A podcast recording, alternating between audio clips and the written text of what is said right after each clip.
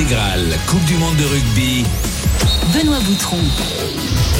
15h06 sur RMC, salut à tous, soyez les bienvenus, c'est donc l'intégrale Coupe du Monde, nous sommes ensemble jusqu'à 17h. Intégrale Coupe du Monde en direct du studio RMC à la fan zone place de la Concorde. On est là, si vous êtes de passage à Paris, si vous voulez venir faire un tour, entrée gratuite, venez nous rencontrer, nous rencontrer venez au micro d'RMC, vous êtes les bienvenus. Évidemment, on passe l'après-midi ici. RMC, c'est la radio officielle de la Coupe du Monde de rugby 2023. Avec moi, en plus, en studio, deux voix de légende d'RMC, à commencer par Coach Courbis qui est à mes côtés. Salut Roland. Salut les amis et salut à tous. Ça va Roland, tu vas bien? Ça va. Bon, pas trop chaud. Non, un peu froid, mais c'est bon. Roland qui est là jusqu'à 16h Je parce qu'on va parler de foot. pas m'enrhumer. Bon, très bien. Autre grande voix d'RMC, la voix du foot, Jeannot Rességuier est là également. Salut Jeannot. Bonjour Benoît, salut coach, salut tout le monde. Ça va toi Jeannot? Ça va, Salut, Jeannot. Bon. chaudement, comme tout le monde. On va parler foot donc dans cette euh, intégrale Coupe du Monde de, de rugby euh, puisque nous sommes à deux jours du match amical Allemagne-France à Dortmund les Allemands qui sont en pleine crise on en parlera d'ailleurs avec Polo Breitner notre drôle de dame allemande à 15h45 et puis nos débats équipe de France qui va saisir sa chance en attaque en l'absence d'Olivier Giroud mardi en Allemagne au Thuram ou Colomboigny. Voilà vous choisirez votre camp messieurs. Et puis on parlera de la défense. Ce point faible de l'équipe de France la position de latéral droit là aussi comment régler ce problème? Vous aurez tous les conseils de coach Courbis 32-16 si vous voulez participer avec nous. Je le disais RMC c'est la radio officielle de la Coupe du Monde la seule radio française radio officielle de la Coupe du Monde de rugby on a également le suivi des matchs. Je vous rappelle le programme du jour. On vous donnera le résultat dans un instant de Japon-Chili à 17h45, Afrique du Sud-Écosse. À 21h, Pays de Galles, Fidji et toutes les infos équipe de France à venir dans un instant avec notre reporter rugby d'RMC, Winnie Claret. Autre grande opération qui est lancée sur RMC, à vous tous fans de foot, vous pouvez vivre l'expérience RMC, voilà, autour de la Ligue des Champions de foot. Le mardi 19 septembre, le PSG va affronter Dortmund, première journée de la phase de poule. L'expérience RMC, vous assistez à Rotten sans flamme en studio. Vous allez ensuite au Parc des Princes assister au match entre le PSG et Dortmund. Et vous revenez dans nos studios pour assister au débrief dans l'after.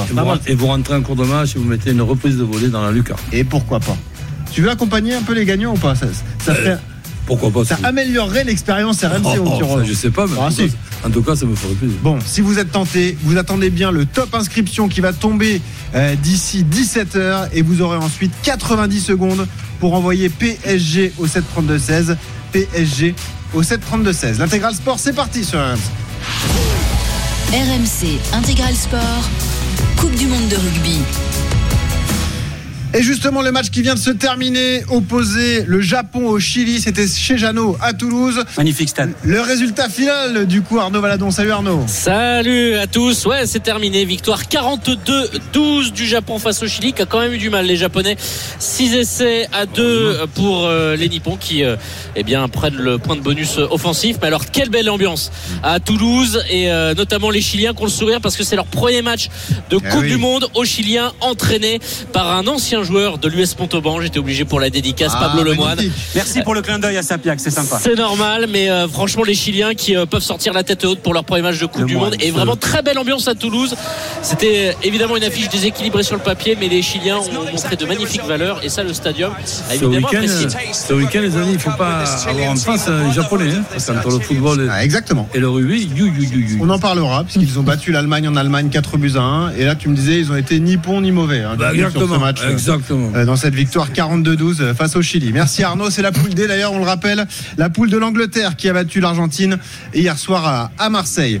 On parle de foot, euh, évidemment, on surveille les autres directs. Je vous signale d'ailleurs que la Coupe du Monde de basket, la finale a démarré entre l'Allemagne et la Serbie. On est dans le deuxième quart-temps. Pour l'instant, les Serbes mènent 33 à 30. C'est le Canada qui termine troisième. Les Canadiens ont battu les Américains après prolongation, 127 à 118. Mais l'événement, évidemment, c'est que RMC a délocalisé son antenne ici, place de la Concorde, le studio RMC. Venez nous rencontrer. Il y a un peu de monde déjà face à nous pour voir Jeannot, pour voir Coach Courbis. Et évidemment, on prend les nouvelles du 15 de France avec Winnie Claret, reporter rugby d'RMC. Salut Winnie. Salut tout le monde. Bon, ça va, Winnie? Bah écoute, ça va. hein. On, on se remet euh, tout doucement de cette soirée dingue d'il y a deux jours face à la Nouvelle-Zélande au Stade de France. Et euh, il fait toujours aussi chaud aujourd'hui, donc euh, on va suivre un peu ce que font nos Bleus, notamment Benoît. Et Exactement. J'annonçais à Flora tout à l'heure que c'était une journée plutôt calme. Alors oui, elle est calme, mais elle n'est pas aussi calme que ce qu'on soupçonnait, parce qu'on a eu des détails. On a eu des détails sur l'organisation de cette journée. Alors ce matin, il y a eu d'abord un petit entraînement clarté. Alors l'entraînement clarté, c'est plutôt un entraînement lent où on va revoir les lancements de jeu euh, avec les joueurs plutôt au pas. Euh, il y en a eu un dès ce matin. Euh, ensuite, il y a eu un entraînement fitness et cardio pour ceux qui n'ont pas joué Ah oui. vendredi soir, donc les hors groupe. Il y a eu un, un petit débrief du match aussi avec une séance de musculation pour ceux qui ont joué et puis une réunion avec les coachs, avec le staff et tous les joueurs. Et puis la journée va se terminer par un nouvel entraînement clarté en fin de journée au, au stade de Rueil-Malmaison. On le rappelle, un Rueil-Malmaison, c'est là où, où les Bleus ont installé leur camp de base pour cette Coupe du Monde. Euh, et puis à noter aussi que euh, puisqu'il n'y a que six jours entre euh, le match d'ouverture France-Nouvelle-Zélande et le prochain match des Bleus France-Uruguay jeudi à Lille, eh bien il n'y aura pas d'entraînement à très haute intensité comme ils en ont l'habitude euh, les Bleus cette semaine parce que justement euh, l'intervalle est trop court, euh, trop courte. Euh, donc euh, on, on va s'en tenir à des entraînements sans une trop haute intensité.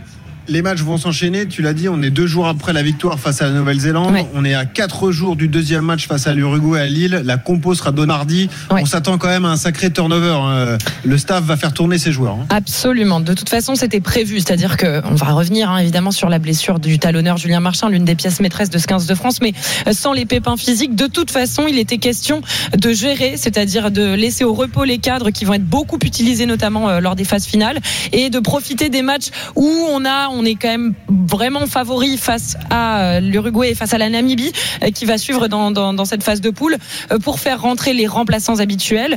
Et donc, on va voir ceux qui n'étaient pas dans le groupe. On imagine évidemment, alors au poste de talonneur, de toute façon, il n'y a plus le choix. Pierre Bourgarit devrait commencer le match, puisque Peato Movaca a remplacé dès la 12e minute Julien Marchand, qui s'est blessé, une déchirure à la cuisse gauche lors de France-Nouvelle-Zélande. Et donc, il a joué 68 minutes sans discontinuer. Donc, on devrait voir Pierre Bourgarit sur, au coup d'envoi et puis Peato Movaca sur le banc. Et euh, on saura d'ailleurs en début de semaine, euh, grâce aux prochains examens que va passer Julien Marchand, eh ben, euh, jusqu'à quand il sera indisponible et quelle est la décision définitive? Est-ce qu'on le garde dans le groupe? Euh, C'est l'intention du staff parce qu'on sait que c'est un des cadres de ce vestiaire ou euh, de devoir euh, le déclarer forfait et donc de rappeler quelqu'un d'autre. On pense notamment à Gaëtan Barlow qui lui est suivi depuis assez longtemps par la par le staff qui n'a pas fait la préparation, qui n'a donc pas été non plus appelé parmi les 33, mais qui est l'un des, tola- des talonneurs euh, pressentis euh, si besoin pour remplacer Julien Marchand. Willy, ils sont, ils sont sympas, les, les entraîneurs, les sélectionneurs des, des équipes de rugby. Hein. Ils vous empêchent de vous planquer la veille de match pour faire le huis clos, euh, pour savoir la compo de l'équipe. On vous la donne 48 heures avant. C'est ça, c'est ça. cool, on, ça, on a encore, on a encore un peu de chance dans le rugby, il faut le dire. hein. c'est qu'il n'y a pas de surprise et notamment Fabien Galtier, il fait partie de ces, il Eh, fait mais- partie de ces sélectionneurs qui se cachent pas. Et Jeannot, grimper aux arbres, c'est ce qui te permet de garder la forme. mon. Oui, mais enfin, ça c'était avant, hein, Ouais, Parce que nous, du coup, on Maintenant, est tout rouillé. Jeannot. C'est ça aussi le truc. Ouais, ouais, ouais, non, il faut faire attention. Bon, merci Winnie. Merci, Ce que, ce que je constate, moi, c'est que bon, euh, on a certaines habitudes, nous, avec le football. Là, je regarde ce qui se passe avec euh, le rugby, le, le staff et la, la complémentarité et, et- et le nombre de personnes qui sont dans, dans ce stade. Dans ce staff, c'est tout simplement impressionnant parce que rien n'est négligé. Bon, c'est vrai qu'ils sont, sont plus nom- nombreux en ce qui concerne les joueurs, mais enfin, euh, ça fait rien. Je- J'en profite pour saluer tout ce que fait Galtier. Et si on se rappelle aussi que Bernard Laporte, c'est lui qui l'a mis, ben on félicite aussi Bernard. Après, coach, quand tu parles du staff de, de l'équipe de France de rugby, tu parles du staff de l'équipe de France de football. euh, ils sont nombreux et chacun a une mission Aussi, ouais. bien déterminée. Quoi. Oui, on n'est pas dans la même préparation non plus. euh, Non, mais au rugby. dans ce que j'entends euh, ch- chaque fois, entre là, le, calen- le calendrier, le joueur qui est un petit peu blessé, celui qui manque de rythme, celui qui relève de, de, de- de blessures, sincèrement, ce que font euh, ces, ces- gens-là avec tout cet effectif, qui est quand même un effectif de 33 euh, jou- joueurs, Ben, Ouais. De la même façon que je salue le football. Mais là, ce qui se passe en rugby, ben, je suis tout simplement époustouflé. Rien n'est laissé au hasard. Merci Winnie Claret. On reparle du rugby à 16h avec Wilfried Templier. Comment gérer les deux matchs qui arrivent face à des adversaires euh, supposés plus faibles? L'Uruguay jeudi, la Namibie le 21 septembre. Wilfried sera avec nous. Donc il est 15h15. Je vous rappelle qu'on suit la Coupe du Monde de basket, notamment la Serbie, même 42 à 38 dans le deuxième quart-temps face à l'Allemagne. Jeannot et coach, on vous a fait venir ici, euh, place de, de la Concorde, dans la fan zone, dans le studio RMC, parce qu'on va parler de foot euh, également. Jeannot, on est à J-2 de ce déplacement en, en Allemagne. Un match particulier parce que les, les Allemands traversent une, une vraie crise de, de résultats. On en parlera avec Polo à partir de, de 15h45. Ouais, on est très loin de Deutsche Qualität. Hein, Ah ouais. vraiment très, très loin. Ouais. Alors que l'euro sera chez eux dans 9 Et mois. hein. pas Donc, seulement de résultats, même si c'est lié. C'est la façon de, de- De de les, perdre. de les voir jouer au football. Ah ouais. Hier, j'ai regardé par curiosité les buts à- encaissés. Mais sin- sincèrement, je me demande dans quel niveau nous étions. On n'était pas dans un niveau professionnel de, de, de, de haut niveau. C'est- abominable. ce Non, mais depuis la, la- la finale remportée en 2014 et l'élimination de la France en, en quart de finale, euh, à part euh, l'Euro 2016 où la France prend sa revanche en demi-finale, c'est la dégringolade. Ah, bah, c'est éliminé en premier tour de, Ouais. de- de 2018, éliminé euh, en 2022, euh, huitième de finale contre l'Angleterre, mais battu. Euh, les, les- les résultats se dégradent. Derrière, la génération des espoirs aussi. Euh, et euh, avec la défaite hier face au, face au Japon 4 à 1, euh, Andy Flick était arrivé à la tête de cette sélection Jeannot. avec ce qu'il avait réussi à faire au on Bayern. va pas faire le débat avant le Oui, débat. mais n'empêche qu'il est en train de, de perdre beaucoup de crédibilité. Eh ben on en parle tout à l'heure. 15h45. On va se concentrer sur notre équipe de France avant d'entrer dans les, dans les détails parce qu'on veut parler de l'animation offensive, on veut parler de la défense. Les dernières nouvelles, Jeannot, justement, tu es là euh, pour ça. Est-ce qu'un gros turnover est, est prévu euh, mardi? Tu me réponds à cette question dans un instant. Il y a un autre direct sur RMC. C'est l'habitude du dimanche après-midi. C'est le Quintet, direction l'hippodrome de Paris-Longchamp. Mathieu Zaccanini, c'est sur le point d'arriver, Mathieu. hein. Salut Benoît, on est à mi-ligne droite désormais sur l'hippodrome de Paris-Longchamp, une épreuve disputée sur la distance euh, des 1850 mètres avec euh, désormais une attaque euh, franche du numéro 9 Moneman. Moneman qui semble prendre le meilleur aux dépens du numéro 11 de Lauréat qui finit bien également tout à son extérieur. Pour l'instant, il y a une bataille entre le numéro 13 Péban et le numéro 9 et à son extérieur, il y a le numéro 2 11 Lauréat qui va peut-être prendre la deuxième place. Victoire très facile du numéro 13 finalement qui était Bevan. hein. C'était la dernière minute des courses RMC. Il y aura une photographie pour la deuxième place entre le numéro 11 The Lauréat ainsi que du numéro 9 Moneman hein, qui a potentiellement conservé une place sur le podium. On va revoir ça parce que ça s'est joué dans un mouchoir de poche, hein, Benoît. Le numéro 13 Bevan qui s'est imposé. Il y aura une photographie certainement pour la deuxième place entre le numéro 11 euh, qui était The Lauréat, un outsider aux dépens euh, du numéro 9 Moneman. Euh, je pense que c'est le numéro 2 hein, à l'intérieur Katusha qui s'est classé quatrième et la cinquième place est revenue au numéro 16 Pop Pump Junior qui était le favori de la compétition ce qui nous donne une arrivée provisoire le numéro 13 Bevan s'est imposé aux dépens du numéro 11 The Lauréat troisième place pour le numéro 9 euh, euh, Moneman plutôt. Euh, la quatrième place est revenue au numéro 2 Katusha. Et enfin c'est le numéro 16 Pump Pump Junior qui s'est classé cinquième. Et je reviendrai à 16h pour vous donner l'arrivée et les rapports définitifs de cette compétition. À tout à l'heure Benoît. PMU, que les meilleurs gagnent. Jouer comporte des risques. Appelez le 09 74 75 13 13. Appel non surtaxé. Merci Mathieu Zaccanini. Alors, combien de changements dans l'équipe de France de Didier Deschamps pour mardi en Allemagne, Jeannot. Alors on n'ira pas jusqu'au record des 8 changements entre deux matchs, mais je crois qu'on sera pas loin de 4-5 changements.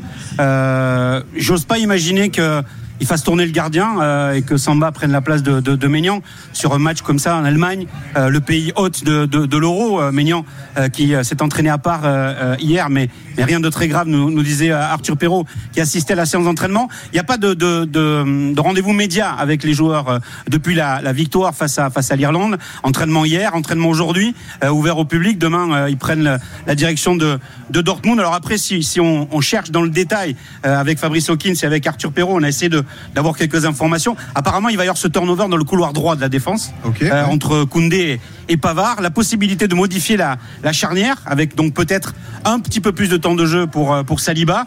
Euh, Saliba avec Coupa Mécano et à ce moment-là, comme Théo Hernandez a été victime d'une petite douleur, qui s'est pas entraîné, il est resté aux soins hier. Est-ce que Lucas, le Parisien, va prendre le- la place qu'il occupe dans le couloir gauche avec le, avec le PSG L'intégration de Kamavinga au milieu de terrain, euh, Dembélé euh, ou Coman au niveau de l'attaque, et donc Colomwani Ah. euh, qui euh, s'est entraîné normalement. Euh, J'ai entendu encore chez nos confrères de téléfoot ce matin Didier Deschamps dire que il était prêt pour le match de jeudi, sauf qu'il n'avait qu'un seul entraînement dans les, dans, dans les jambes. Et donc, du coup, bah, Giroud forfait, ils ne sont plus que 22. Thuram n'est pas un véritable numéro 9, même s'il a montré qu'il était capable de, de- de jouer à ce poste-là, en tout cas dans l'esprit de Didier Deschamps. Mhm. Donc normalement, Colomwani titulaire euh, en pointe de l'attaque, euh, surtout qu'il a fait une grosse séance hier et une séance en réussite avec des buts. C'est le premier chantier qu'on voulait aborder avec toi, coach Courbis. L'attaque, on l'a entendu, Olivier Giroud est forfait, euh, légère entorse à, la cheville. Ce sera soit Colomwani, soit Thuram qui a marqué face à l'Irlande. Il a débloqué son compteur en, en bleu. Toi, si tu étais à la place de Deschamps, tu ferais démarrer qui? Thuram ou Mais l'un ou l'autre, je, et- je me partagerai le boulot entre l'un et l'autre. Je ne partirai pas sur l'idée qu'il y en ait un titulaire et l'autre euh, remplaçant. Il y en a un qui démarrera le match et l'autre qui le terminera. Mais dans ta Avec, logique, euh, coach, tu es pas sur un, un joueur plus qu'un autre pour débuter le match? Non, parce que Dans le profil? Parce, parce que Thuram fait une, une bonne, une bonne fin de match. Euh, Colomani n'a pas encore 90, puisque maintenant il faut quand même s'habituer à ne plus parler de 90, c'est plutôt 100 voire 105 minutes euh, les matchs. Donc ce qui m'intéresse plus, Jeannot, c'est le couloir droit. Le couloir droit, puisque si on veut se familiariser avec ce que fait euh, Didier, je peux vous aider sans faire le, le professeur. Merci, pour, pour, pour moi, il y, a tout, il y a tout simplement demain, euh, mardi, un truc très intéressant. C'est au lieu d'avoir Dembélé et Koundé, on, aura pour moi Coman et Pavard. Pourquoi Coman et Pavard? Premièrement parce qu'ils ont l'habitude de jouer ensemble au Bayern et coïncidence qui se passe dans le football, le match c'est contre les, les Allemands. Donc je m'occupe de ce couloir-là, si vous permettez, avant de m'occuper d'un truc vraiment très important qui démarrera le match entre Colomani et et, et, Thuram. euh, Thuram. Et- et- et Thuram, alors qu'on sait qu'il y a les deux qui vont se partager le, le, boulot. Pour ce qui est après de, de notre équipe de France, ben, on a quand même un côté qui est un côté plus défensif que l'autre et un autre beaucoup plus offensif, c'est le côté, appelons ça, Mbappé Her- Hernandez. Donc là, rappelons-nous un petit peu des inventions qu'a pu nous faire euh, Didier avec beaucoup de bonnes choses, mais de moins bonnes aussi. Le, le couloir, le pire que j'ai pu voir dans le duo, ça a été euh, euh, Tolisso et euh, Donne-moi des indices pour que je t'aide. ben, celui qui, qui a- qui a joué le premier match, Koundé. Tolisso Koundé, couloir droit. Là, je, je, je, je pense que c'était pas ex- extraordinaire. Par contre, voir Pavard, Coman, voir Dembélé, Koundé, voir Dembélé, Coman, ben ça, ça, ça ça m'intéressera. Et, et ensuite, pour, pour terminer, si tu veux, mes, mes précisions, Jeannot, je pense qu'il y aura eu certainement une discussion avec Mbappé et, Di- et- et Didier pour faire comprendre à Mbappé que c'est très bien. C'est très bien de sa part en tant que, en tant que capitaine de vouloir faire beaucoup de, de choses. Beaucoup de choses, c'est bien. Trop de choses, c'est moins bien. Donc, Mbappé qui puisse permu- permuter avec, par exemple, un, un parce que j'ai pas l'impression qu'on se rappelle que Mbappé, son meilleur côté, c'est le côté gauche. Mais côté droit, il est, il, il il est aussi des fois extraordinaire. N'oublions pas qu'en 2018, il était côté, côté droit et ça a été le- le- la raison numéro un de notre victoire en Coupe du Monde. Et le côté gauche, c'était Matuidi. Donc que l'on puisse voir un Mbappé permuté en cours de match, mais voir un Mbappé côté gauche, dans l'axe, en pointe, en retrait, côté droit. Non, là on dit Kylian, tu es gentil, ça part de bons sentiments, mais tu vas rester un peu, un peu, un peu plus efficace. Et ensuite, comme notre côté gauche, c'est le côté moins solide, c'est-à-dire plus offensif, il est indispensable pour moi qu'il y ait un milieu récupérateur, relayeur, et nous avons la chance dans cette génération d'en avoir deux, Ouais. c'est Rabiot et Kamavinga. Donc, donc, donc pour moi, en plus. Donc pour moi, Kamavinga, vraisemblablement, démarrera le match, peut-être pas pour 100 ou 105 euh, minutes, Ouais. mais aussi pour 60 ou 70 minutes, parce qu'à l'avenir, ben, ça se jouera entre Rabiot et Kamavinga. Nano, toi qui connais ton Didier Deschamps par cœur, euh, ton feeling, qui va démarrer en pointe plutôt Thuram ou Colomwani? Colomwani qui n'a pas joué en match officiel encore parce qu'il était en conflit avec son club, il est arrivé au PSG, il n'a pas joué avec Paris. Non, il a pas joué avec Paris, mais il a joué avec Francfort. Il a joué avec Francfort Ouais. sur le début de saison. Et il a fait le, Il a jamais fait le, ma- 90 le match aller de, de, de Bar. Non, mais euh, je pense que Colomani va débuter. Euh, pour, pour moi, Thuram est un, est un joueur de complément dans l'aspect euh, offensif de l'équipe de France pour Didier Deschamps. Donc dans la pas- hiérarchie des Bleus, euh, Colomwani est devant Thuram. Ah oui, sans aucun problème. Ok. Sans aucun problème. Thuram est plus décalé à gauche, souvenez-vous, hein, à la Coupe du Monde, quand Mm. il rentre, euh, avant la mi-temps, euh, euh, il rentre sur le côté gauche. Jeannot a certainement raison, qui en plus, bon, c'est pas une, une coïncidence, on a quand même le trio de Paris Saint-Germain qui peut être Eh oui. aligné en, en- en même temps, pas obligatoirement pour le match de, de mardi, mais à l'avenir. Maintenant, n'oublions pas aussi que Colomani peut démarrer, que Thuram peut rentrer et Colomani pas obligatoirement Eh oui. changer le poste avec, avec Thuram. Hmm. Il peut aussi se décaler sur le, sur, sur le côté droit. C'est vrai. Oui, là, tu es en train de faire une Luis Enrique qui nous expliquait la dernière fois que c'était pas vraiment qu'un numéro 9, euh, Colomboigny, euh, pour nous Ah, dire bah, il peut Ouais, jouer sur là, la droite, comme pas il peut jouer de, sur la de- gauche. de m'appeler Non. Luis Enrique pour avoir Après, juste pour ça. finir, c'est une question d'efficacité. Aujourd'hui, quels sont les buteurs en équipe de France? Giroud, Griezmann, Ouais, Mbappé. ouais, c'est tout. Après, euh, Colomani, c'est un but. Bon, Ouais, alors, il a été extraordinaire, il rentre, il marque, Ouais. mais il faut qu'il amène un peu plus Je suis d'accord. euh, dans la régularité euh, et dans la finition. On le sait, on en a parlé, euh, que ce soit depuis son arrivée au PSG ou encore, il l'a démontré avec l'équipe de France. Dembélé a encore besoin de progresser Oui, au niveau de la finition. C'est vrai, mais pour, pour, en, pour en arriver, si tu veux, à ce qui se passe chez nos adversaires, chez nos adversaires, quels qu'ils soient, le problème numéro un, il s'appelle Kylian Mbappé. Et à partir du moment où il s'appelle Kylian Mbappé, si en plus de Kylian Mbappé, tu mets un Colomani ah, qu'il faut faire attention, tu mets un, un Thuram, il faut faire attention. Mais ça, ça- ça facilitera les choses pour, euh, pour Kylian. Donc c'est c'est pour ça qu'on a, on a quand même un potentiel, que ce soit offensif euh, ou, ou même défensif. euh, pff, Je me demande si on a déjà eu euh, Une telle génération. 20 25 joueurs de ce niveau-là. Dans un instant, on aborde l'autre chantier, la défense pour l'équipe de France. Bon, ce sont des bons problèmes à gérer pour euh, Didier Deschamps. Jeannot, tu restes là. Coach Courbis également. Il est 15h27. Vous écoutez RMC. On est en direct du studio RMC euh, sur la fan zone, place de la Concorde. Venez nous rencontrer si vous voulez. On est là tout au long de l'après-midi. On sera là jusqu'à 20h d'ailleurs, puisque Christophe Cessieux prendra le relais au rugby d'ailleurs la Coupe du Monde. Je vous rappelle la victoire du Japon contre le Chili 42 à 12 et on suit également du basket. La finale de la Coupe du Monde à Manille aux Philippines. Fin de deuxième quart-temps et pour l'instant les Allemands mènent 47 à 45 face à la Serbie. A tout de suite sur RMC, on poursuit le débat autour de l'équipe de France de foot. RMC intégrale Coupe du monde de rugby. Benoît Boutron. Il est euh, 15h31. Vous écoutez RMC, le studio RMC est là, place de la Concorde, la fan zone à l'occasion de la Coupe du Monde de rugby. Évidemment, c'est l'événement sur RMC. RMC, c'est la seule radio française, radio officielle de cette Coupe du Monde 2023 et on est là bien accompagné. Les voix du foot sont là. Coach Courbis, Jeannot Rességuier. On poursuit nos débats autour de l'équipe de France. On parlera également de nos voisins européens. L'Allemagne en crise dans un instant, dans 10 minutes avec Paulo Breitner et dans un quart d'heure, l'Italie en reconstruction, l'Italie en danger pour les de l'Euro 2024 hein, d'ailleurs. L'Italie accrochée hier par la Macédoine du Nord. Il y aura un match très chaud mardi soir face à l'Ukraine. Il y a également du direct sur RMC, c'est la mi-temps au basket, c'est la finale de la Coupe du Monde aux Philippines, 47 partout. On sera en direct avec Stephen Brun qui est à Manille justement et qui nous donnera son, regard sur cette finale. On rappelle que ce sont les Canadiens qui ont terminé troisième puisqu'ils ont battu les Américains un peu plus tôt. Et on suit également le Tour d'Espagne. On suit ça avec Arnaud Souk, la neuvième étape qui est en cours. Salut Arnaud. Salut Benoît, salut à toutes et à tous. Effectivement, euh, la 13e, la 15e étape aujourd'hui entre Pampelune et Lincolnberry. On est euh, au Pays Basque, on est dans le nord de l'Espagne. Plusieurs difficultés euh, au programme. C'est pas une grande étape de montagne, mais c'est quand même une étape euh, bien casse-patte qui pourrait pourquoi pas profiter euh, aux échappés. Et dans l'échappée justement du jour a priori constitué un Belge, le vainqueur de la Vuelta l'an passé, c'est Remco Evenepoel, accompagné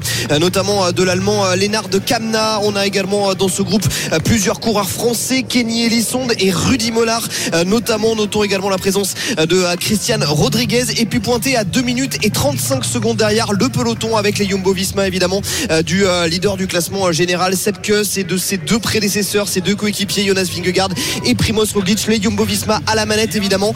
On ne va pas laisser trop de champ à cette échappée parce que Remco Evenepoel s'il a pris Eh oui. de gros éclats ces derniers jours, il pointe quand même euh, à 19 minutes au classement Eh oui. général. Autant dire que les écarts devraient être limités à 3 minutes. Mais cette échappée pourrait pourquoi pas avoir de bons espoirs d'aller au bout. Il reste Ok. deux difficultés à franchir et 75 km encore. Merci Arnaud, on surveille ça avec toi. On poursuit nos débats équipe de France. On a parlé de l'attaque, parlons de la défense, messieurs. Jeannot Rességuier, coach Le poste en difficulté. On le dit depuis des semaines, on le dit depuis des mois. C'est ce fameux poste d'arrière droit, encore une prestation moyenne pour euh, Jules Koundé euh, face à l'Irlande jeudi au, Parc des Princes. Euh, qui va jouer mardi? A priori, ça va tourner, tu nous le disais, Jeannot, avec Benjamin Pavard qui devrait démarrer.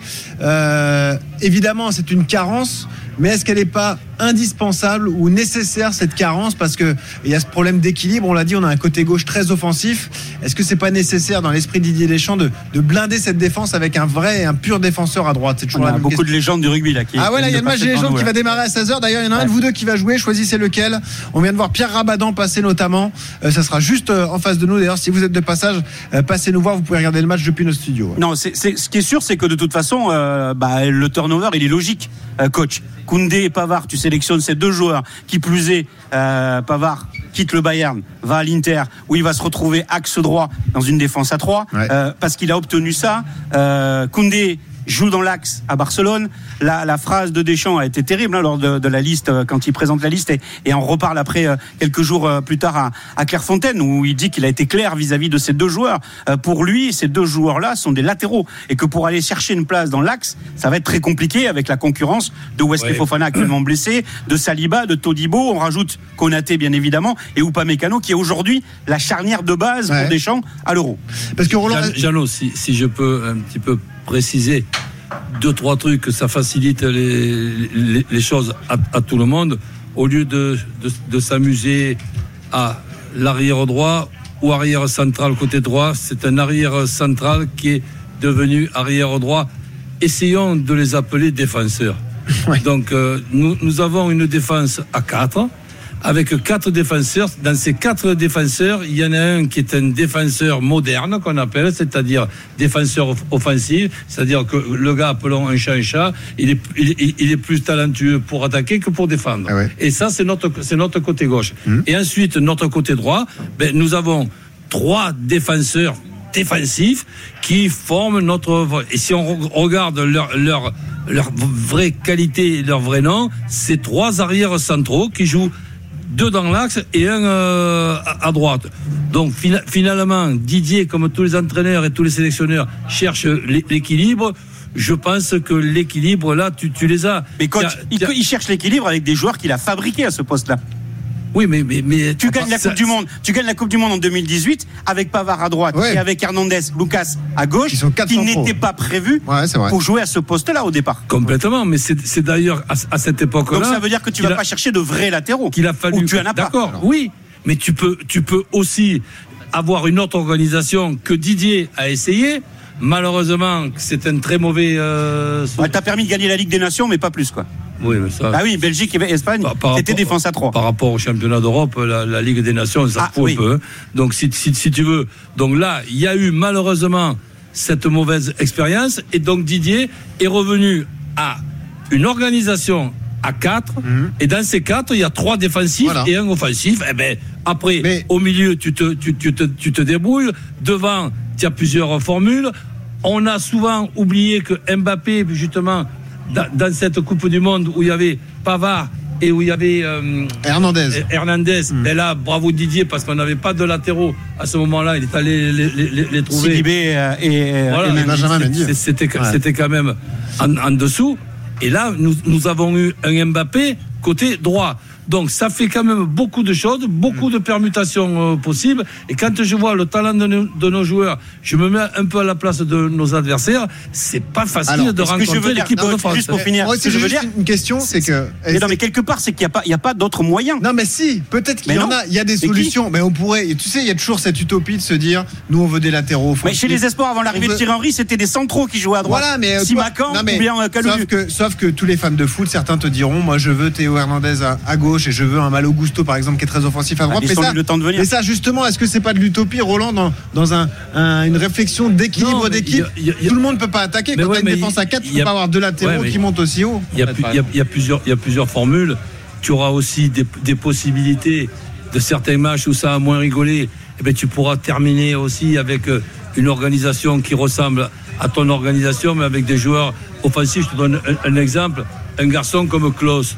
Qu'il ne soit pas titulaire, d'accord mais qu'il ne soit pas quand même Ouais. 23e pour te sûr. donner la possibilité des fois de l'utiliser 15 ou 20 minutes de- match. Mais attends, Sincèrement, c'est je, pense que c'est un tu peu parles- exagéré. Tu par- Tu parles de quel Jonathan Klaus Celui de la saison dernière qui jouait dans une défense à 3 ou celui de cette saison qui joue dans Bah, une c'est défense encore à mieux 4 celui de cette Bah, saison. Justement. Bah oui, bien sûr. Donc laissons-lui le temps déjà Ouais, de mais- prendre sa place à droite Hmm. correctement dans le rôle de latéral droit. Oui, Deschamps n'a pas fermé la porte. Peut-être qu'en octobre, Ouais. tu le verras dans, dans- dans le groupe euh, retenu Euh, par Deschamps. Mais ça, c'est, ça, c'est, c'est pas impossible. Ça viendra du fait que l'O- l'Olympique de Marseille a considéré que cette organisation actuelle, avec deux latéraux, parce que ça, ce que je dis, que c'est très difficile à faire, ben, l'Olympique de Marseille est en train de le faire, ou plutôt essaye de, de le faire, en ayant quatre défenseurs, donc Klaus et, hum, euh, Elodie. et sin- Sincèrement, euh, pour, pour trouver l'équilibre là, tu nous expliques que tu joues en 4-4-2. Oui, d'accord, 4-4-2. Tes deux milieux de côté, ce sont des milieux offensifs. Il y a tes deux, tes deux attaquants. Ouais, tes, deux, attaquants. tes- tes deux latéraux sont offensifs. Fin- Finalement, en joueur de champ, il y a six joueurs offensifs et quatre joueurs euh, plus ou moins euh, dé- défensifs. Donc, excusez-moi, on va pas jouer sur les mots. Ça, c'est pas un 4-4-2 pour moi, c'est un 4-2-4. Et voilà. Et la précision technique de coach Courbis, c'est pour ça qu'on l'adore. Merci Roland. Mardi, hein, évidemment, France-Allemagne, ou plutôt Allemagne-France, c'est à Dortmund. Jeannot, tu y seras aux commentaires. Et dans un instant, messieurs, vous restez là. On va parler de notre adversaire qui est en pleine crise. L'Allemagne, justement, giflée à domicile par le Japon hier. Défaite 4 buts à 1. Impatience, l'impatience d'entendre euh, Ouais. notre spécialiste du foot, sais quoi euh, du foot allemand sur, euh, sur ce qui se Je passe pense en que même lui, il est désabusé. Même lui, il va pas aller trop taper dessus parce qu'il est tellement dégoûté qu'il aura du mal à, à, à les critiquer. Et puis on parlera également de l'Italie qui est en grand danger dans ce groupe de qualification pour euh, l'Euro 2024. Un point sur les directs, c'est. C'est la mi-temps justement au, au basket, 47 partout. On le rappelle, c'est la finale de la Coupe du Monde entre l'Allemagne et la Serbie. On rappelle au rugby la victoire du Japon face au Chili dans cette Coupe du Monde, 42 à 12 en début d'après-midi, 17h45 Afrique du Sud-Écosse, 21h Pays de Galles, Fidji. Dans un instant, on fait un nouvel point sur la Vuelta avec Arnaud Souk. Jeannot est là, coach Courbis est là. On est en direct de la fan zone, place de la Concorde. Venez si vous voulez les rencontrer. À tout de suite sur RMC. RMC intégrale Coupe du monde de rugby. Benoît Boutron. Il est 15h44, vous écoutez RMC. On est en direct du studio RMC de la fan zone place de la Concorde. Évidemment, l'événement, c'est la Coupe du Monde de rugby. Il y a pas mal de, de personnes qui commencent à se rassembler à 16h. Il y aura le match des légendes. Jeannot Ressegui à mes côtés, coach Courbis. Euh, il manque un joueur dans le match des légendes, lequel j'envoie? Jeannot ou coach? Oh, mais là, il fait trop chaud, là. Non, là, il fait trop chaud. Ah, J'aurais bien aimé, le terrain est tout petit, donc ça Ouais. va. Les poteaux sont à ma taille, donc ça, ça va. Non, non, mais ça, ça m'aurait fait Moi, plaisir. J'en mets mais- un au talon et l'autre en troisième Non, non, ligne. moi, moi, je suis un défenseur défensif. Bon, on va faire signe parce que terrain synthétique, en plus, ce c'est sont les anciens du Racing face aux T'expliques. anciens du Stade français. Donc Oui, on va les laisser entre eux, ouais. Ouais, très bien. C'est plus logique. On verra en tout cas. Euh, événement à suivre à partir de 16h sur, sur RMC. Les directs, ça vient de repartir au basket, la finale de la Coupe du Monde. 47 partout entre l'Allemagne et la Serbie. 9 minutes à jouer dans le troisième carton. Et puis la Vuelta également. On va bientôt approcher les 50 derniers kilomètres de la 9 étape, Arnaud. Effectivement, Benoît, 57 km encore à parcourir. La situation de course, toujours euh, 15 hommes en tête, parmi lesquels le Belge Remco Evenpool, euh, Kenny Elisson des Rudy Mollard, euh, côté français, ainsi que Geoffrey Bouchard sont également euh, dans cette échappée. 2,51 d'avance sur un, peloton mené par les Jumbo Visma, notamment pour le Hongrois euh, Attila Valter. La Jumbo Visma qui n'a aucun intérêt à laisser trop de champ à cette échappée, puisqu'il y a la présence de Remco Evenpool. Deux difficultés encore à, grimper. Deux fois le Puerto de Zois raté avant le final de cette étape. Merci Arnaud. On te retrouve un peu plus tard évidemment pour la fin de cette étape. Messieurs, les 15h46. Jeannot, Roland, je vous demande de baisser d'un ton. On accueille un homme triste. Aïe. Un homme qui souffre. Polo Breitner, notre drôle de dame allemande. Salut Polo. Bonjour mon cher Benoît, bonjour tout le monde. Salut, Polo. Je suis Salut, même pas Polo. triste en fait. Euh, Il est même pas triste, c'est le pire. Ah, il est Ben devenu non, réaliste. à la médiocrité, il, il- il peut pas, il peut pas être triste, il est KO. Ah, mais c'est ça le pire. Quand il est euh, devenu quand- réaliste. Quand t'es même plus triste, c'est encore euh, plus terrible, Polo. Euh, fiasco allemand hier, euh, hier en, en match amical face au Japon, défaite 4 buts à 1 de la Mannschaft. On ne reconnaît plus cette équipe d'Allemagne, Polo. Ça fait des mois que ça dure. Et là, c'est peut-être l'une des plus grandes crises de l'histoire de la Mannschaft, hein, Polo. Ah, très clairement, on, compare ce qui se passe en ce moment à la première crise du football allemand vraiment qui a eu lieu en 1984 avec euh, l'élimination euh, bah, dans les dernières minutes par l'Espagne à l'Euro euh, en France notamment de la RFA à l'époque. hein. et on compare ça évidemment à ce qui s'était passé au début des années 2000, euh, la grande crise qui avec l'Euro 2004, l'Euro 2000 et puis euh, le sursaut d'orgueil qu'il y avait eu avec la, finale de la Coupe du Monde en 2002. Euh, c'est ça d'ailleurs qui est euh, le plus passionnant. Euh, c'est en fait tout le monde se rend compte qu'indépendamment de la qualité ou pas des joueurs, c'est une crise systémique en fait. Et c'est très classique dans le football allemand.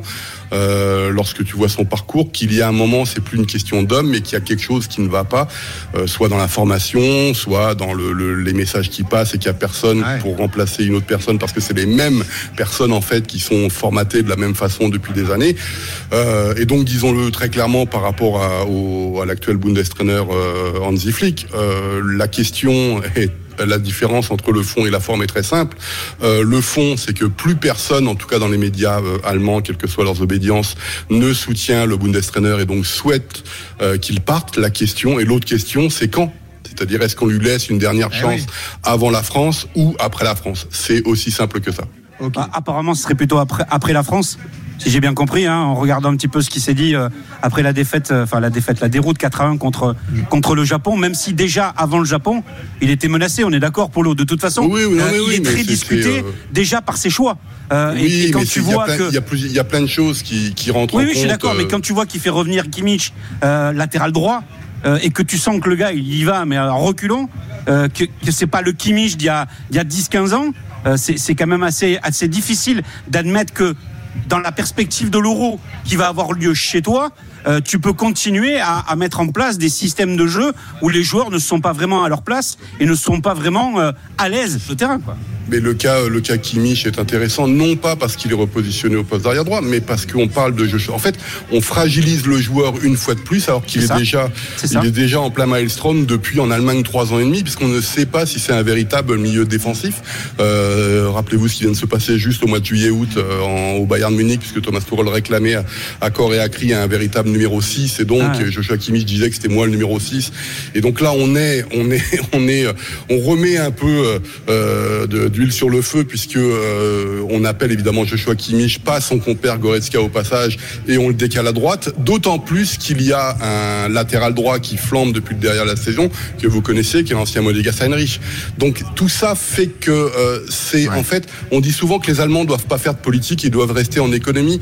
Le Hansi Flick, en fait, s'il y avait euh, des problèmes de communication ou s'il y avait des choses trappes à chaque fois euh, qu'il y avait un match international, et ben on y tombe dedans. En fait, et c'est terrible ce qui se passe. Et c'est même pas un problème. Encore une fois, c'est pas un problème de, pour moi, de, de, de, de dire à Kimmich au milieu ou à droite. C'est beaucoup plus complexe que ça. Il y a une seule analyse. Pour l'instant intéressante qui est sortie en Allemagne dans la presse allemande, c'était dans la Süddeutsche Zeitung. Euh, il y a une sommité du football allemand qui est Horst Rubesch, donc ancien champion d'Europe euh, 1980, et qui Mhm. est celui qui était le euh, coach euh, vainqueur, euh, le premier titre euh, espoir en 2009 avec euh, avec la nouvelle sélection, les Manuel Neuer, Ozil, etc. Il a fait une analyse extraordinaire euh, parce que c'est très difficile de faire l'analyse de ce qui se passe vraiment dans le football allemand. On peut être comme tout le monde, ah, les résultats sont pas bons, on change le, le sélectionneur, mais le remplacer par qui? Et lui, il dit notre problème en fait, c'est que on est devenu beaucoup trop scientifique dans notre football et il y a plus de place pour les joueurs de football sur le terrain. C'est ce que, euh, que je trouve. que je comprends, c'est- alors euh, je dis pas que c'est la vérité, hein, parce qu'il y, aurait- il y aurait plein de choses à dire, parce que, mais en tout cas c'est une explication de ce qui peut se passer pour le moment. Ce que tu dis, toi, en gros, c'est que c'est plus un problème structurel que générationnel. hein, c'est plutôt ça le Ouais. problème du, du foot allemand. Roland, question toute simple. On est à 9 mois de l'Euro 2024 en Allemagne. Est-ce que tu penses que cette nation a le temps de se reconstruire, de se relever pour être performante chez elle euh, l'été prochain? Non, parce que je, je pense qu'on va pas pouvoir former des 7 à 8 joueurs de très très haut niveau. Ce qui m'a inquiété, c'est pas seulement le résultat, par curiosité, je, je l'ai déjà dit à Apollo, on a eu le, le plaisir de l'avoir hier soir sur, sur, sur nos antennes. Et c'est que j'ai- vu des, des défenseurs du côté de, de, de l'Allemagne, mais que nous, quand on s'amuse à regarder le niveau de National 1, Na- National 2, mais c'était au mieux ce, ce niveau-là. Et, et, et ensuite, déjà individuellement, mais des, des défenseurs qui n'ont rien de, de défensif, et ensuite, aucun mécanisme pour arriver, si tu veux, allez, à, être euh, so- so- solide dans une, dans une défense à 5, avec, mettons, les couloirs qui sont en plus pas trop offensive mais défensive, pour arriver, si tu veux, à bien coulisser de droite à gauche, à sortir pendant qu'un un copain il, il- il couvre derrière toi, et là au moins être difficile à battre, à défaut de donner des leçons de football comme, on, comme ont pu le faire les Allemands à une certaine époque, au moins soit difficile à battre. C'est même plus le cas. Ouais. Euh, comment ça se passe pour, par rapport à mardi, Polo? Est-ce que dans la presse allemande, on crée une rouste face euh, aux Français qui, eux, euh, bah, nous, on a beaucoup de certitudes dans notre jeu. On a des joueurs qui sont très en forme, notamment Kylian Mbappé. Est-ce que ce match fait peur en Allemagne? Ben, en fait, on n'en parle pas tant que ça parce qu'on Eh oui, est on parle que de persuadé la qu'on va prendre une, une raclée. D'accord. Euh, là, là le, le- quand je parle de problème systémique, si tu veux, le match, ça pourrait être la Corée du Sud, ce que tu veux. Ça change pas grand-chose au problème de la sélection. Euh, on ne voit pas les ressorts qui pourraient faire qu'on ait un sursaut d'orgueil contre euh, l'équipe qui est considérée, en tout cas en Allemagne, au minimum comme la meilleure d'Europe et sans doute la meilleure du monde, ou tout du moins par son potentiel, etc. Donc c'est c'est c'est un peu plus compliqué. Le, le et, et Roland vient de dire quelque chose qui me semble important, c'est qu'aujourd'hui vous avez tous les noms évidemment des possibles successeurs qui sont euh, par les uns et par les autres cités pour remplacer euh, Hansi Flick et on parle de plus en plus d'opérations commando. Donc ça fait un an qu'on parle du- d'un possible, d'une possible arrivée de Lothar Matthäus, qui est un très très mauvais entraîneur. Le grand joueur qu'il a été, on le connaît, qui est, qui sera sûrement pas un bon Bundestrainer, mais pour une période si courte pour aller chercher quelque chose à l'euro, pour faire un réveil entre guillemets des consciences des joueurs, c'est peut-être la solution. Il y a un Il n'y a autre pas le nom fantasme Nagelsmann? Ah mais si, mais ça, le problème de Nagelsmann, c'est que ça va être un travail sur le moyen et le long terme. Ah oui, et là, ça. le problème, c'est qu'il y a l'euro qui arrive. Et donc, Ah il y a oui. un deuxième nom qui arrive, qui est cité notamment il y a encore, il y a quelques heures, par, euh, pareil, une figure que moi j'aime beaucoup, euh, très critiquée en Allemagne à son époque, et Stéphane Effenberg, et qui dit, on a besoin d'un Roland Courbis allemand, tout simplement. On a besoin d'un pompier Il a vraiment de dit ça, Stéphane Effenberg? Non, il n'a pas dit, je vais citer nom, il a cité Félix Magat. Il a cité Ouais. Félix Magat. Ah ouais. Euh, qui est un spécialiste euh, du travail très dur, etc. Ah. Pas forcément sur la technique, mais qui est un vieux de la vieille qu'on connaît Ouais. tous. Hein. On a euh, France-Allemagne 80, France RFA 82, on l'a vu. Euh, le, le champion évidemment de la Coupe d'Europe des clubs champions en 83, l'un des meilleurs joueurs de son époque à son poste, qui je crois aime beaucoup Roland Courbis euh, comme joueur. Et, et, et voilà. Donc et là évidemment ça fait peur à beaucoup à la nouvelle génération. Je dis Félix Magat, Mathéus, c'est des caractériels aussi. C'est des. Après, Polo, parle. Oui. les jeunes, la nouvelle génération, Ouais, il n'y a pas grand-chose. Euh, éliminé au premier tour du championnat d'Europe Espoir, bon, euh, il y a le petit Chad, il y a, il y a Wirtz qui a envie de se montrer, mais qui a un petit peu de mal. Sané, Niabri, moi, j'avoue que je comprends pas comment ces deux joueurs-là n'arrivent pas déjà à porter euh, cette équipe offensivement, quoi. C'est c'est incroyable, quoi. Il y a plusieurs choses. Euh, alors, je- je- j'en ai parlé euh, déjà dans l'after. euh, Peut-être que vous avez commencé à le voir. Je trouve pas ça très génial, mais il y a une, un documentaire en ce moment qui est sorti, y compris sur la, la plateforme Prime Amazon, qui revient sur la défaite en 2022 euh, dans la série, dans la série All or Nothing. Euh, qui montre différentes choses et qui en fait est très contre-productif par rapport à l'objectif de, de l'Euro euh, 2022, 2024 pardon. Et euh, en fait, euh, de plus en plus en Allemagne, il y a une césure générationnelle. Donc moi, je fais un, peu partie de l'ancienne génération, euh, donc je, je répète un peu ce que disent les anciens, qu'on a un problème de leadership en Allemagne, alors que l'histoire de l'Allemagne a toujours été faite par ces fameux chefs de meute, ces Leitwolf, qui sont là, euh, donc le mot est vraiment évidemment important, c'est-à-dire que pour être à la tête d'une sélection, je parle de- du vestiaire et des joueurs, ce sont des gens qui bouffent les autres en gros pour euh, qu'on amène la sélection allemande euh, à la victoire. Donc là, on parle pas du tout de technique, on parle juste de leader de vestiaire. Euh, Il y en a plus du tout en Allemagne. Euh, la, la- ce qu'on appelle la flach hiérarchie, c'est-à-dire la qui a été inventée par Joachim Löw, c'est-à-dire le, le la, une hiérarchie horizontale qui a été faite pendant des années, fait que finalement tous les joueurs un peu de caractère qui faisaient, j'ai envie de dire, le sel de la sélection ont disparu. Et me revient en mémoire euh, les propos en 2009 euh, d'un ancien international allemand qui était Thorsten Frings, qui était aussi un sacré caractère et qui disait déjà à l'époque, donc c'était avant le succès entre guillemets de la de la sélection en 2010 en Afrique du Sud, parce qu'il y avait que des jeunes et ils ont été en demi-finale. Rappelez-vous les matchs contre l'Argentine, l'Angleterre, etc. Il disait que de toute façon, si on était sélectionné par le principe de la performance, on n'aurait pas du tout la même sélection qui irait euh, Ah en oui, Afrique mais ça, c'est l'éternel débat dans tous les pays. de Oui, façon, non, non, mais c'est très important Mais parce juste que Polo, tout, tout- ouais. Le le Non, je vais juste euh, finir là-dessus parce que tous les sélectionneurs allemands parlent de principe de performance et à chaque fois qu'il y a des joueurs performants, on les retrouve pas forcément en équipe Ah ouais. nationale. Ah, Donc c'est intéressant, ce c'est-. C'est toujours, je trouve qu'à ce niveau-là, c'est pour ça qu'on Tiens. parle aussi de ce problème systémique en Allemagne, c'est que, euh, en gros, le, le clan Joachim Löw, euh, on va dire, qui a été, euh, qui a été euh, un succès. hein, que la Coupe du Monde 2014, c'est, pas n'importe quoi, et quand on voit les demi-finales qu'il a fait, euh, c'est pas n'importe quoi non plus. Mais on a l'impression que ce système de management, ce système de choix des joueurs est fini et qu'il faut vraiment passer à autre Hmm. Chose et inventer autre chose. Polo, si, si tu as le numéro de Félix Magat ou de la Fédé allemande, tiens, conseil de coach Courbis. Roland, qu'est-ce que tu ferais si tu prenais la tête de cette équipe allemande? Ben, si tu veux, je changerai les habitudes, même si c'est pas facile, mais il n'y a quand même pas neuf jours ni neuf semaines, il y a neuf mois pour arriver à, s'habituer à des choses différentes. C'est-à-dire, pour moi, tant qu'on n'aura pas fait des progrès dans tous les secteurs, ben, on va mettre en place une, une équipe, non pas pour construire notre jeu et donner des leçons de football, on va mettre une équipe et une organisation en face pour détruire Et le ouais. jeu de, de l'adversaire et l'organisation de, de l'adversaire. Et après, on verra dans les 20 ou 30 dernières minutes ce qu'on fera sur le plan euh, offensif avec peut-être un peu plus de risques. Et l'organisation, ça serait un 3-4-2-1 avec donc une ligne de 4 et une ligne de 2, c'est-à-dire six milieux pour gagner cette, voilà.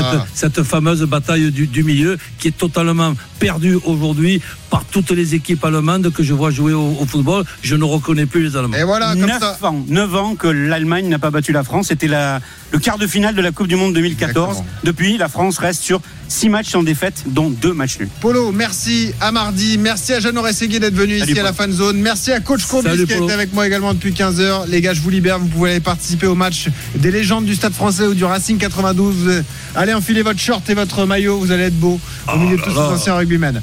Nous, on continue dans un instant justement l'intégrale Coupe du Monde. On va parler du 15 de France. Toutes les nouvelles avec Wilfried Templier. Comment gérer les deux prochains matchs de poule. On parlera également des autres affiches de la journée et de l'US Open avec la finale qui opposera ce soir Djokovic à Medvedev. À tout de suite sur RMC. RMC intégrale Coupe du monde de rugby. Benoît Boutron. L'intégrale Coupe du Monde de rugby jusqu'à 17h sur RMC. On est en direct du studio RMC à la Fan Zone, place de la Concorde. Le match des légendes va démarrer. Il est sous nos yeux. On voit Yannick Yanga, Dimitri euh, Zarzeski, Pierre Rabadan, le stade français, les légendes du stade français face aux légendes du Racing. Voilà, venez vraiment, c'est un très bel événement. C'est ouvert au public, c'est gratuit. Donc vous êtes les bienvenus. Vous pouvez également assister à l'intégral sport jusqu'à 20h, puisqu'ensuite Christophe Cessieux prendra le relais pour une grande soirée de rugby autour de cette affiche entre l'Afrique du Sud et l'Écosse. On rappelle qu'RMC c'est la radio officielle de la Coupe du Monde de rugby. Dans un instant, le 15 de France au programme. Comment doit-on gérer les deux matchs qui arrivent face à des adversaires plus faibles, l'Uruguay et la Namibie? On sera avec la voix du rugby sur RMC, Wilfried Templier. Et on vous présente les deux autres affiches de la journée à 16h20. Afrique du Sud, Écosse donc, et Gal Fidji qui aura lieu à 21h à, à Bordeaux. Enfin, on parlera de tennis. À 16h40 avec Eric Salio, l'US Open retour sur la magnifique victoire de Corey Goff hier soir chez les dames et projection sur la super finale qui nous attend ce soir chez les hommes entre Djokovic et Medvedev. C'est reparti pour l'intégrale Coupe du Monde.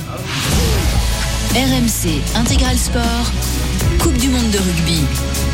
Du direct également sur RMC, la Vuelta, notamment la 15e étape du Tour d'Espagne. Arnaud Soucou, on est tombé. Et peut-être un moment décisif, en tout cas la, première ascension euh, du Puerto de Zuarate avec euh, Remco Evenpool qui est en train de faire littéralement euh, exploser euh, l'échappée, notamment avec euh, Santi Boutrago, Lennart Kamna et Chris Hamilton. Il reste deux Français dans ce groupe, Kenny Elisson et Rudy Mollard, mais c'est dur. Euh, 3 minutes 16 d'avance pour euh, ces hommes-là sur euh, le peloton mené désormais euh, par les euh, Alpecin de Koenig. Il reste encore 40 km à parcourir. Remco Evenpool, des grands jours aujourd'hui, le Belge déjà vainqueur d'étape hier.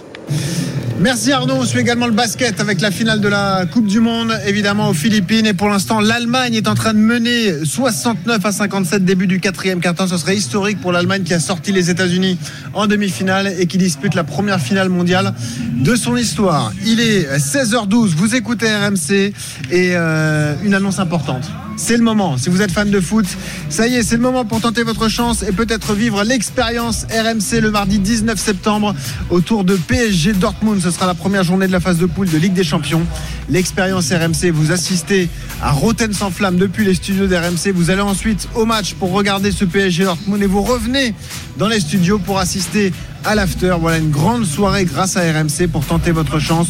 Vous envoyez tout de suite PSG au 7 32 16. Vous avez 90 secondes pour tenter votre chance et repartir avec ce magnifique cadeau. 16h12, il est là. Elle entre en scène, la voix du rugby sur RMC. Wilfried Templier. Salut Wilfried. Salut Benoît. Bonjour à toutes et à tous. Alors Wilfried, tu le sais, on est en direct de la fan zone, place de la Concorde. On accueille un supporter du 15 de France qui est là. Il a le maillot des Bleus sur les épaules. C'est Thibaut qui est avec nous. Salut Thibaut. Salut l'équipe. Bienvenue, ça va? Merci, nickel et vous? Bah tu viens d'où alors Thibaut Eh bah de Paris. Paris. Tu t'es dit je vais venir en famille euh, dimanche euh, sur la, la fan zone place de la Concorde. C'est bien organisé, c'est pas mal. Hein Bah c'est impeccable, hein. c'est c'est l'opportunité de venir avec les petites euh, quand il n'y a pas trop de monde sous le soleil. Et ouais, on, voit, on voit tes deux filles qui sont là, euh, t'accompagnent euh, également. Eh bah, t'es le bienvenu Thibaut, tu vas participer au débat 15 de France avec nous. Wilfried, bah, donne-nous des nouvelles déjà du 15 de France, euh, l'état des troupes tout simplement. Comment vont les joueurs hein, après 48 heures, euh, 48 heures plus tôt après euh, la victoire face au All Black Ah bah, ils se sont reposés, hein, les titulaires. euh, les titulaires se sont reposés euh, hier, notamment toute la journée. Il y a eu de la cryothérapie, on a récupéré, on a dormi évidemment. Ça, a tiré un peu sur les organismes avec la chaleur notamment euh, qu'il y a eu sur le stade de France vendredi soir. On a toujours des blessés. On a eu un blessé évidemment en plus. C'était le, point noir de la soirée, la blessure du talonneur, la déchirure à la cuisse au disque jambier du talonneur toulousain Julien Marchand. Quatre semaines annoncées, forfait pour l'instant sur quatre semaines, mais il resterait dans le groupe. On va le garder pour le soigner parce que c'est un cadre très très important euh, de l'équipe. Et comme c'est arrivé à Baye, à Cyril Baye, euh, qui s'est blessé à Saint-Etienne au mois d'août euh, contre l'Écosse lors du deuxième match face à l'Écosse, eh bien on, on préserve ces cadres, on les garde et on espère les soigner et qu'ils reviennent le plus vite. Alors Cyril Baye vise peut-être l'Italie, le dernier match de poule, peut-être avant si ça se passe bien. Et Julien Marchand, ce serait évidemment pour le garder pour qu'il revienne pour le quart de finale à l'issue de, cette phase de poule. On a quand même des bonnes nouvelles dans cette équipe, c'est le retour de Jonathan Danti qui est annoncé normalement dans le groupe et voire titulaire euh, jeudi à Lille face à face à l'Uruguay que six jours entre les deux matchs hein, pour euh, euh, pour l'équipe de France. Et puis mon cher Benoît, hier les hors groupes, ce qu'on appelle les hors groupes, les dix joueurs qui n'étaient pas sur la feuille euh, sont allés faire une petite activité communautaire. C'est World Rugby qui a organisé ça. Chaque équipe de temps en temps doit faire une activité communautaire, une activité sociale. Et on s'est retrouvé hier. On était avec Julien Landry, Winnie Claret. Euh, au club de, de Rueil-Malmaison, c'est le camp de base hein, de l'équipe de France qui est là-bas. Il y a le, le RAC, le Rueil Athletic Club, donc il y avait toute l'école de rugby. Et puis ben les, les- ces joueurs-là ont fait les éducateurs. On, on a vu euh, Jonathan Dantier avec des, des, des vraiment des tout petits hein, qui les, les entraînait. Il y a Raphaël Ibanez, le manager, qui entraînait des filles. Euh, il y avait euh, Antoine Astoy, il y avait tous ces joueurs-là euh, qui ont qui ont passé beaucoup de temps. C'était vraiment génial hein, parce qu'il y avait beaucoup de monde, il y avait des centaines d'enfants. Et puis ben, ils avaient la, la, banane des enfants hein, d'avoir des, des joueurs d'équipe de France comme ça. Euh, propose juste d'écouter le manager Raphaël Ibanez sur le, le sens de cette rencontre. Pour nous, c'est euh, très important pour, euh, pour le groupe, c'est-à-dire que euh, les joueurs veulent, être accessibles, ils veulent se rendre accessibles, ils veulent faire en sorte aussi que bah, tout d'un coup on, puisse, euh, on puisse se basculer, sortir un petit peu de notre cadre habituel, mais garder aussi ce, lien euh, très fort avec les supporters. Et là, bah, voir aussi dans les, dans les yeux de, des, des, jeunes joueuses et des jeunes joueurs des étoiles. C'est ça aussi qui est important. Et je vous invite à aller voir ces images hein, sur les comptes RMC Sport, sur les réseaux sociaux, sur notre site rmcsport.fr. Vraiment des images sympas après cet entraînement à, à Rueil. Thibaut, tu es avec nous, tu es un supporter du 15 de France, tu as même mis le maillot euh, en ce dimanche après-midi. Comment tu as vécu ce match face à la, Nouvelle-Zélande? Tu étais où? Tu as suivi ça avec qui? Eh bah écoute, j'étais avec euh, au club House avec mon équipe de rugby. Ouais. Donc tu joues plutôt je joue à Bougival. Ok. Et euh, bah, ça faisait 4 ans qu'on l'attendait en fait. hein. Donc euh, autant te dire que ça faisait vraiment plaisir de, de partager ce moment avec l'équipe. Et puis une victoire au bout, c'est quand même le top. Quoi. Vous avez vibré Vous avez bien fêté ça? Ouais, on était un peu tendu au début, hein, je pense, comme euh, la majorité des gens. Euh, maintenant, bon, c'est un début de Coupe du Monde, euh, faut que tout le monde s'y fasse, hein, même, euh, même l'équipe, et puis nous aussi. hein. On a vibré, on a gagné, affaire à suivre. Et voilà, c'est c'est- c'est ça le principal parce que là, Wilfried, on entre dans la deuxième phase justement Ouais. de, ce, de cette phase de poule de, de la Coupe du Monde. On a battu, on a réussi le premier test face au Black. Et là, il y a deux matchs plus faciles sur le papier qui nous attendent. On l'a dit, face à l'Uruguay, face à la Namibie. Comment les gérer C'est la grande question. Est-ce que, au-delà du turnover, il y aura des consignes de passer Est-ce que la priorité, ça sera surtout de ne pas se blesser pour la suite de la compète, Wilfried? Bah, c'est difficile de donner une consigne de pas se blesser parce Eh qu'en oui, rugby, il faut s'engager quand même à Ouais. fond. Euh, mais surtout, euh, on a un peu moins de pression après cette première victoire. Je vous rappelle juste le calendrier. L'Uruguay, c'est jeudi. Euh, ça va très vite, hein, six jours. La semaine d'après, eh bien une semaine après, c'est la Namibie. Et après, il y a deux semaines entre la Namibie, le troisième match de poule, et l'Italie, le dernier match. Donc, on va pouvoir quand même euh, avoir, il y a une vision hein, euh, euh, vraiment sur ce, sur ce calendrier. Et puis on a un peu moins de pression. Je vous laisser euh, entendre Laurent Labitte, le, le responsable de l'attaque de l'équipe de France, sur les conséquences donc de cette victoire face aux Blacks, ce que ça amène sur le calendrier. C'est un match bien sûr déjà de, prestige pour nous et très important pour débuter la compétition et notre, notre Coupe du Monde à domicile. Ça va nous permettre d'aller vers le match de l'Italie et on espère bien sûr sur, sur un quart de finale derrière en, ayant des semaines avec euh, un peu plus de sérénité aussi pour continuer à travailler, à s'améliorer, soit physiquement euh, bien sûr et puis, et puis aussi au niveau de la qualité de notre rugby. euh, Ça, ça- ça veut dire combien de changements attendus à ton avis, Wilfried, pour le match de jeudi? Bah alors, c'est- difficile. On peut pas enlever toute l'équipe. Ils sont 23 et il y a 33 joueurs dans le groupe. Alors, Oui. euh, faut, faut aligner 23 joueurs quand même face à l'Uruguay. Certains vont, vont doubler le, le- le- le- le- la majorité en étant remplaçants. Mais tous ceux qui étaient remplaçants euh, contre la Nouvelle-Zélande, on pense à, à, à, à Gros, à, Bo- à Bourgarit qui était même pas dans le groupe en première ligne. On pourrait avoir Falaté à droite, euh, Chaluro qui va rentrer. Les, les 10, alors on espère, on espère même Anthony Gelonche sur un poste de remplaçant. Mais les 10 que- qui étaient euh, justement hier sur cette opération euh, communautaire, Chaluro, Astoy, Couillou, Bourgarit, Gelonche, euh, Danti, Bielbiaré, Falatea, Macalou, sauf Baye, mais les neuf euh, devraient rentrer sur la sur la feuille de match. Très peu de joueurs de l'équipe de France vont euh, commencer en étant titulaires euh, jeudi. Euh, peut-être on peut avoir Cross en 8, euh, tout simplement. Peut-être qu'on peut avoir un, un Moefana qui peut être déplacé à l'aile. Ça, on va le voir. On va enquêter, mon cher Benoît, avec Claret oui. sur la composition à venir, évidemment. Mais Danti va, va pouvoir jouer son premier match. Bielbiaré aussi. Jaminet, qui était remplaçant, devrait commencer euh, à l'arrière, par exemple. Euh, voilà, mais on peut avoir un Jalibert aussi sur sur le banc. Donc il faut vraiment, c'est tout un puzzle à faire sur ces deux matchs parce qu'il y a deux semaines après euh, avant l'Italie. Donc sur Uruguay, Namibie, il y a tout un puzzle à faire à gérer les temps de jeu. Il y en a qui sont sortis assez tôt contre la Nouvelle-Zélande. Euh, voilà, ça va être euh, le travail, le gros travail du staff. Et puis donne-nous un mot des explications et des, des infos sur le programme qui attend les Bleus cette semaine. On l'a entendu avec euh, Winnie tout à l'heure à 15h. La journée n'a pas été de tout repos aujourd'hui, notamment pour ceux qui n'avaient pas joué. Il y a eu un peu de cardio ce matin d'effectuer. Oui. Il y a eu des Ouais. séances vidéo. Qu'est-ce qu'ils vont faire dans les prochains jours, les Bleus? On sait que la compo sera annoncée mardi. Euh, Oui. L'entraînement du capitaine sera mercredi. Est-ce qu'il y a d'autres infos à donner par rapport à ça? Bah déjà il y a un entraînement public demain euh, qui est ouvert au public. Alors c'est les inscriptions, c'est euh, la mairie de, de, de Rueil-Malmaison qui a, qui a géré ça.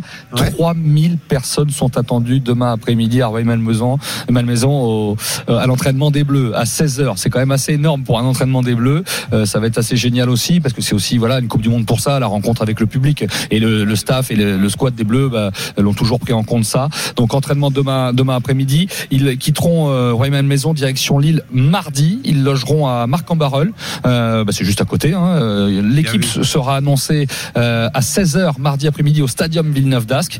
Il y aura un entraînement du capitaine comme d'habitude mercredi euh, au Stade Pierre-Mauroy. Évidemment le match jeudi à, à, à 21h. Mais on va aller on va aller visiter le Nord. On va aller voir les, les gens du Nord. Il y, a, il y a du rugby dans le Nord, notamment un club à Marc-en-Barœul qu'on salue et on a hâte de voir tous ses supporters aussi.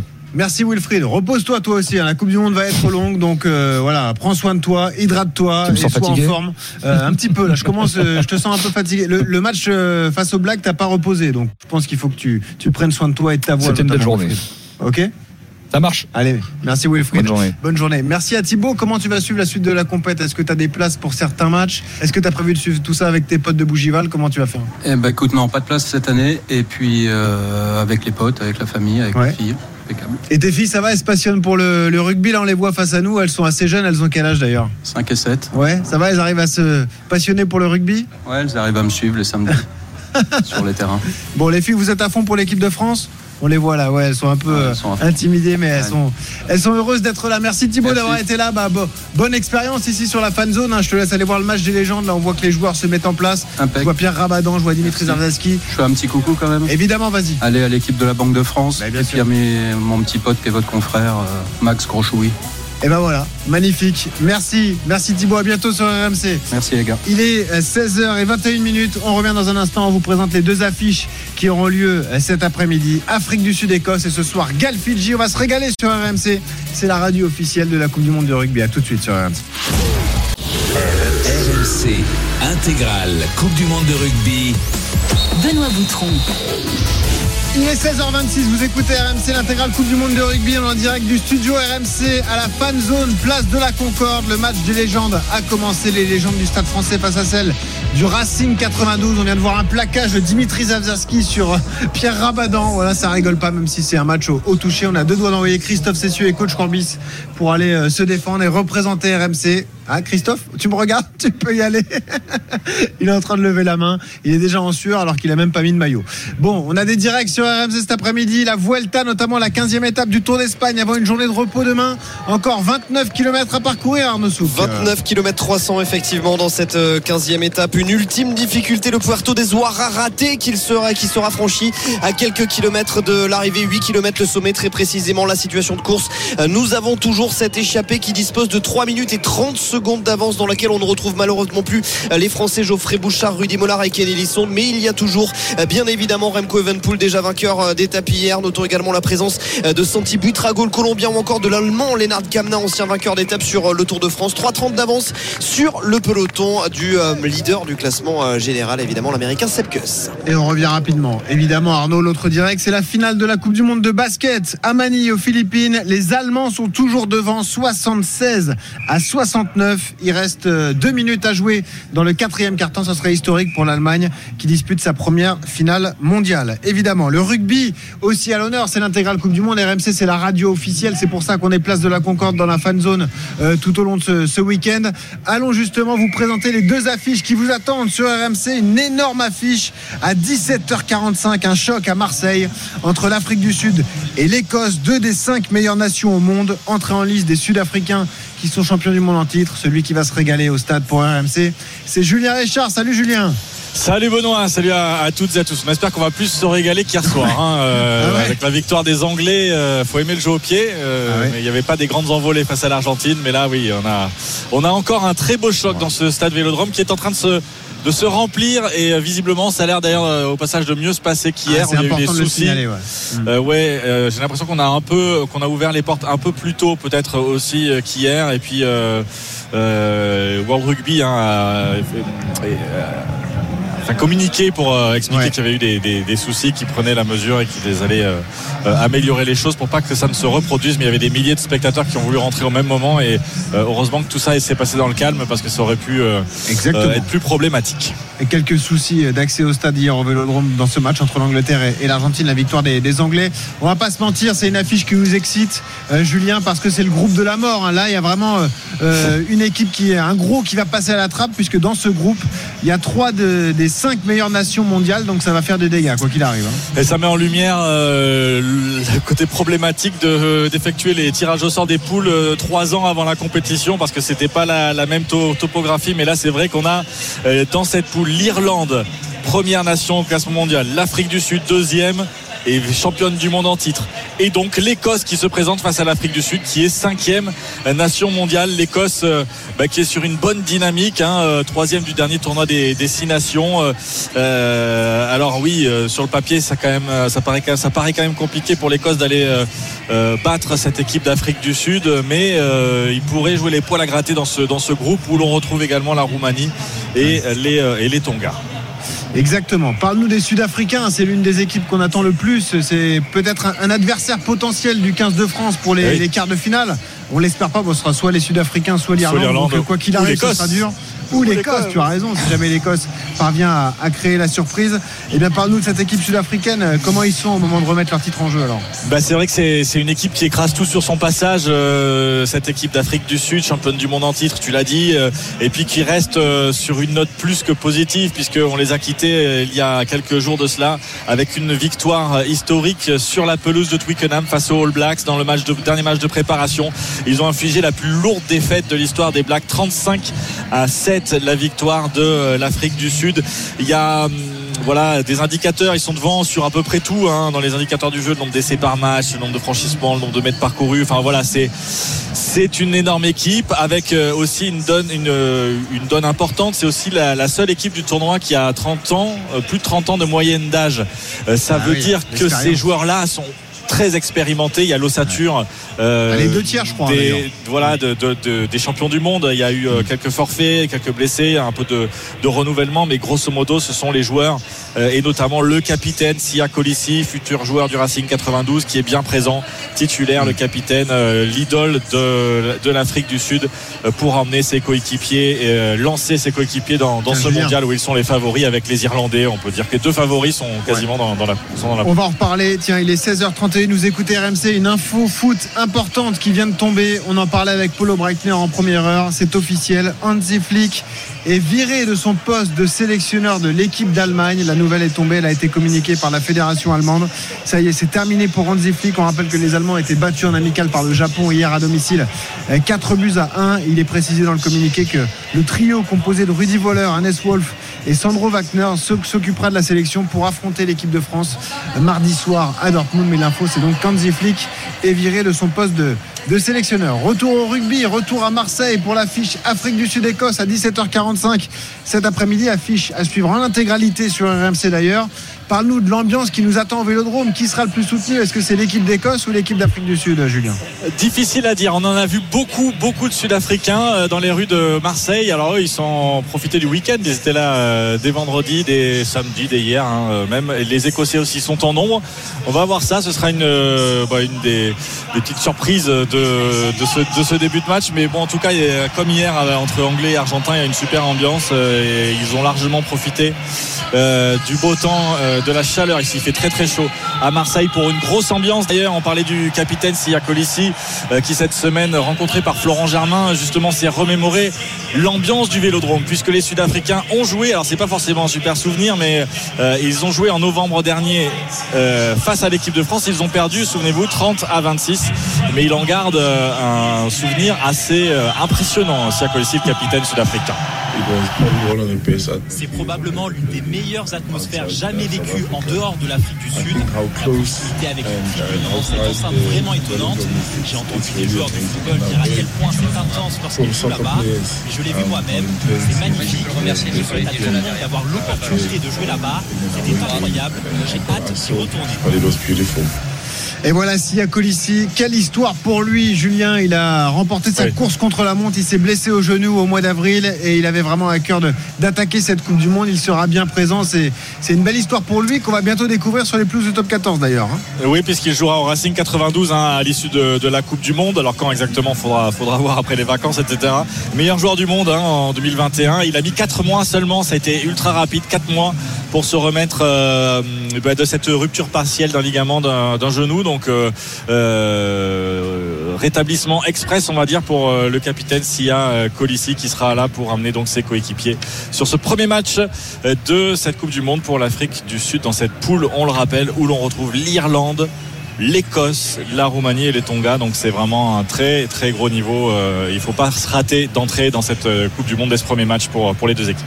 Merci Julien, va t'hydrater, récupère Richard Poul Jones et soyez là au rendez-vous dès 17h pour l'avant-match de cette Afrique du Sud Écosse. Coup d'envoi 17h45 à l'Orange Vélodrome, match à suivre en intégralité avec Christophe Cessieux sur RMC, la radio officielle de la Coupe du Monde de rugby. Dans un instant, on parle de l'affiche du soir entre le Pays de Galles et les Fidji sera à suivre dès 21h à Bordeaux. Nicolas Paul Orsi va nous rejoindre. Petit détour par le vélo. Justement, c'est le direct, la Vuelta, la 15e étape, encore 22 km à parcourir encore 22 km à parcourir. Cela signifie que jusqu'au pied de la prochaine difficulté, il y en a un petit peu moins de 10. Il y aura une euh, montée et euh, le sommet du Puerto de Zuararate sera situé à 8 km lui de l'arrivée. Ensuite, ce sera une descente. La situation de course toujours Remco Evenpool notamment échappé avec euh, Santi Buitrago, Lennart Kamna ou encore le portugais Rui Costa. Plus de Français dans cette échappée. Ils ont tous été décramponnés dans la première ascension du Puerto de Zuararate. 4 minutes d'avance aux alentours de 4 minutes d'avance pour ces hommes-là sur le peloton du leader Sepke s'accompagner évidemment par cette grande équipe Jumbo Visma avec notamment Jonas Vingegaard et Primoz Roglic. Merci Arnaud. 16h35, vous écoutez RMC l'intégrale Coupe du Monde en direct du studio RMC à la fan zone, place de la Concorde. On a sous les yeux le match des légendes avec quelques grands joueurs euh, qui sont là. Évidemment, on voit Yannick Nyanga, Dimitri Zarzeski ou encore euh, Pierre Rabadan à 17h. Je vous rappelle, c'est Christophe Cessieux qui prend le relais pour cet avant-match d'Afrique du Sud Écosse. Mais l'affiche du soir opposera le Pays de Galles au Fidji à Bordeaux. Match à suivre dès 21h avec Nicolas Paul. Alors, si, salut Nico. Salut Benoît, salut à tous. Alors Nico, on parlait tout à l'heure du groupe de la mort pour les Sud-Africains et les Écossais. Ce qui est sympa avec cette affiche ce soir, c'est qu'on a du mal à déterminer qui est favori de ce match finalement, parce qu'on a même l'impression que les Fidji semblent plus en forme que les Gallois hein, pour cette affiche. Ben ouais, c'est vrai qu'on a tendance à dire que cette Coupe du Monde de rugby, des fois, sportivement, les il y a certains matchs de poule qui sont pas passionnants. Ce soir, c'est pas le cas parce que pour la première fois, peut-être, euh, c'est la cinquième fois hein, que le, le- le Pays de Galles et les Fidji vont se jouer euh, dans l'histoire de la Coupe du Monde. Pour la première fois, on a vraiment que le rapport de force s'est inversé et que ce sont les Fidjiens qui sont favoris. Les Gallois sont dans une période difficile, hein, clairement. Euh, je te donne les stats et le bilan des Gallois, mais trois victoires lors de leurs 12 derniers matchs. Euh, Il y a eu des gros soucis lors du dernier tournoi Six Nations, euh, avec notamment des problèmes avec la fédération. Ils sont entrés en conflit avec leur fédération qui voulait pas les, les payer. Euh, et puis c'est une génération qui est un petit peu vieillissante. Voilà, Dan Bigard, euh, Gareth Davis. Euh, Il y a beaucoup de joueurs qui approchent des 32, 33 ans. Malgré tout, le Pays de Galles sait jouer ses affiches de Coupe du Monde puisque euh, je vous rappelle qu'ils ont été deux fois demi-finalistes lors des trois dernières éditions de, de la Coupe du Monde. Donc ils connaissent bien ce, ce format-là. Mais face à eux, il y a en effet une équipe des Fidji qui n'a jamais été aussi forte. Pour la première fois de son histoire, les Fidji ont battu l'Angleterre en match de, de préparation. Ils ont gagné quatre de leurs cinq derniers matchs. Euh, le seul match qu'ils ont perdu, les Fidji, cette année, en 2023, c'est contre nous, la France, en préparation il y a, il y a quelques semaines.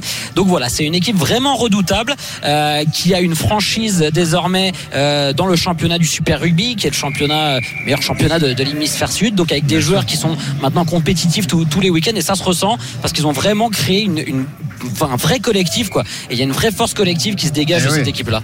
Tu l'as dit, euh, les Fidji ont toujours été, euh, enfin, toujours connu des joueurs talentueux. Aujourd'hui, on a l'impression que c'est structuré et que ça peut faire mal sur cette Coupe du Monde. On reparlera évidemment de cette équipe euh, fidjienne. Elle est d'ailleurs portée par un joueur que l'on a longtemps connu à Bordeaux. Voilà, le match sera au, au Matmut Atlantique. La star de cette équipe, peut-être l'un des meilleurs joueurs du monde. Évidemment, Semira Dradra, l'arrière qui a fait le, bonheur de, de l'UBB il y a quelques saisons. Lui, ce sera un joueur à surveiller sur cette Coupe du Monde de rugby. hein. C'est une attraction. Semira Dradra, euh, on, on ne va pas se cacher que s'il était né en France, euh, en Irlande, en Angleterre, ça serait probablement le meilleur joueur du monde depuis Ah, plusieurs années. si Il a costaud, 31 Nico, ans. s'il était né en France. C'est vrai qu'il serait peut-être pas si costaud. Bah, je te donne ses mensurations. Tiens, 1m88, 105 kg. Il joue trois quarts centre. Et c'est surtout euh, le, le- le rapport en fait motricité, puissance, vitesse parfait dans le rugby moderne. Il est capable de battre n'importe quel type de défense. Il s'est fait connaître Semir Radradra en débutant à 7 euh, avec l'équipe des, des Fidji qui est, qui est redoutable d'ailleurs, qui est, qui est, qui est titré au, au JO à, Tokyo, hein, médaille Ouais. d'or. Euh, donc voilà, c'est vraiment une de leurs grandes forces. Et Semir Radradra, il s'est imposé au fil des années comme le gros dynamiteur des défenses. C'était lors de la dernière Coupe du Monde au Japon euh, le joueur qui a battu le, le plus de défenseurs, euh, très spectaculaire. Et il a signé à Lyon pour l'année prochaine. Il va revenir euh, en France après une- un épisode en Angleterre à, à Bristol. Donc c'est vraiment le joueur frisson un peu qu'il peut y avoir quand tu regardes l'équipe des Fidji. Et surtout c'est en plus l'emblème de cette équipe des Fidji. Tu vois, il est taillé, il est musclé, il a une On barre parfaite. C'est. Fidjien pur et dur. Ouais, Ouais. totalement. Exactement. Bon, avec, avec quelques kilos en moins. hein. Un petit Ouais, peu plus de vélocité. Un Ouais, poil plus de vélocité. Christophe sur une balance, mais bon, à mon avis, il est un peu plus lourd que, que Semir Adradra. Euh, juste pour terminer, un mot sur l'ambiance qui nous attend au Matmut Atlantique. Euh, justement, le, le stade sera acquis à la cause de quelle équipe? À ton avis, plutôt les Fidji, plutôt euh, cette équipe galloise? Est-ce que tu as vu beaucoup de maillots rouges justement en ville à Bordeaux?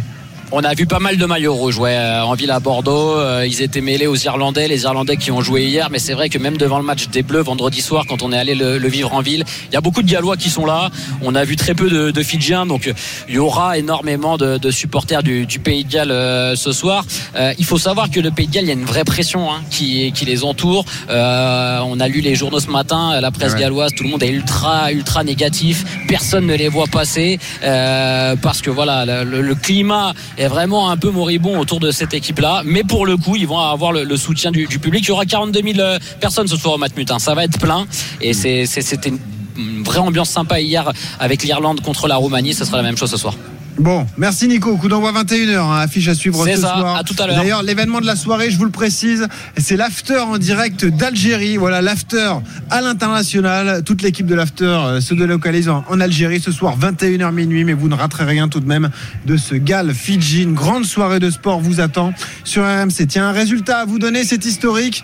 L'Allemagne est sacrée championne du monde de basket. Ça vient de se terminer à Manille, aux Philippines. Victoire des Allemands 83 à 77. Ils auront remporté remporté tous leurs matchs. Ils ont battu les Américains en demi-finale. Ils sont sacrés champions du monde à un an des Jeux de Paris 2024.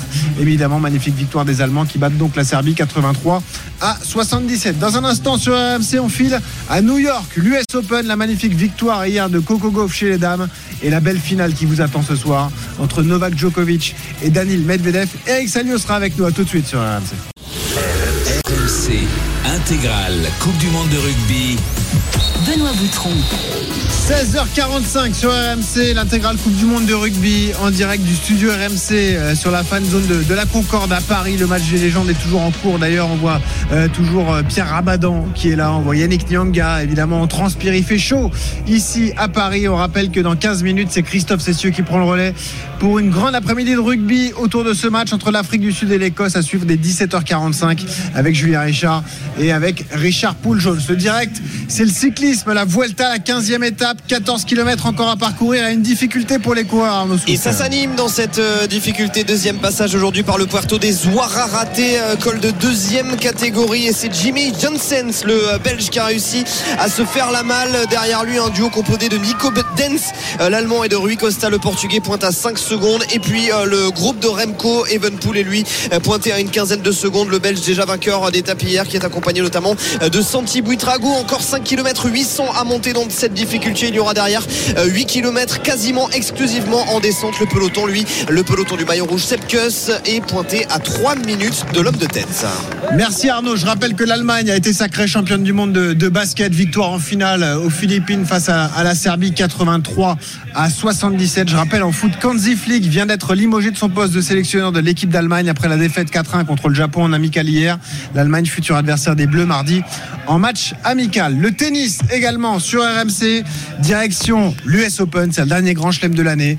Et la dernière finale pour Djokovic, justement, il peut rentrer dans l'histoire ce soir, aller chercher un 24e sacre du grand chelem et égaler le record mythique de Margaret Court. On en parle avec Eric Salio qui est à New York. Salut Eric. Salut Benoît, salut à. Ça va Eric, t'es en forme? Super. Ah bah oui. Bon. Je suis excité comme une puce. Hein. Il y a quelques heures. Là. C'est toujours un grand moment une finale de chelem. Hein. C'est toujours un grand moment, surtout quand il y a, il y a tant d'enjeux et tant d'histoires autour de cette rencontre. On voulait un Alcaraz Djokovic. Bon, on l'a raté, mais on a quand même un Medvedev Djokovic. Il y a beaucoup de choses à dire euh, sur cette rencontre. Mais démarrons tout de même par euh, un autre événement que tu as vécu la nuit dernière, le sacre de Coco Gauff. 19 ans, l'américaine, elle succède à Serena Williams. On voit beaucoup de vidéos tournées sur les réseaux sociaux. Elle était en tribune quand Serena a soulevé le trophée à Flushing Meadows. C'est elle qui euh, se l'offre euh, sur la, soirée d'hier. Elle était ravie en larmes. Magnifique soirée pour le, le peuple américain hier, Eric. Ah, il y avait un bruit euh, assourdissant sur, sur la balle de match. J'ai rarement vu ça ici à, Flushing Meadows. En plus, le toit avait été installé, donc ça, ça rajoutait de l'écho. C'était, c'était, c'était magnifique. C'était un grand moment d'émotion.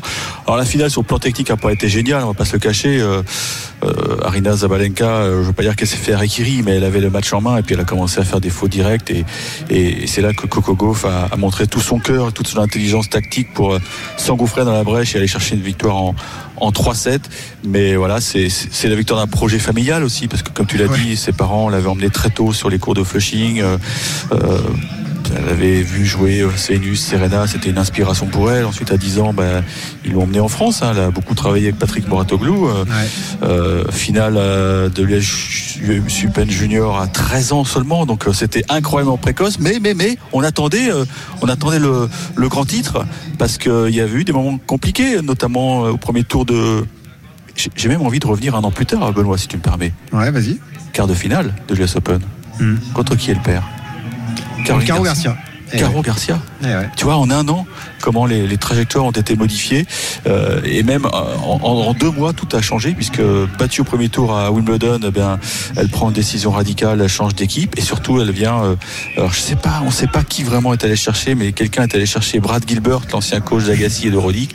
Et Brad Gilbert, c'est un fin tacticien, et il a su la, non pas lui faire modifier des choses sur le plan technique, mais sur le plan tactique, il lui a apporté des petits trucs, et ça a suffi pour, pour remporter beaucoup de matchs cet été.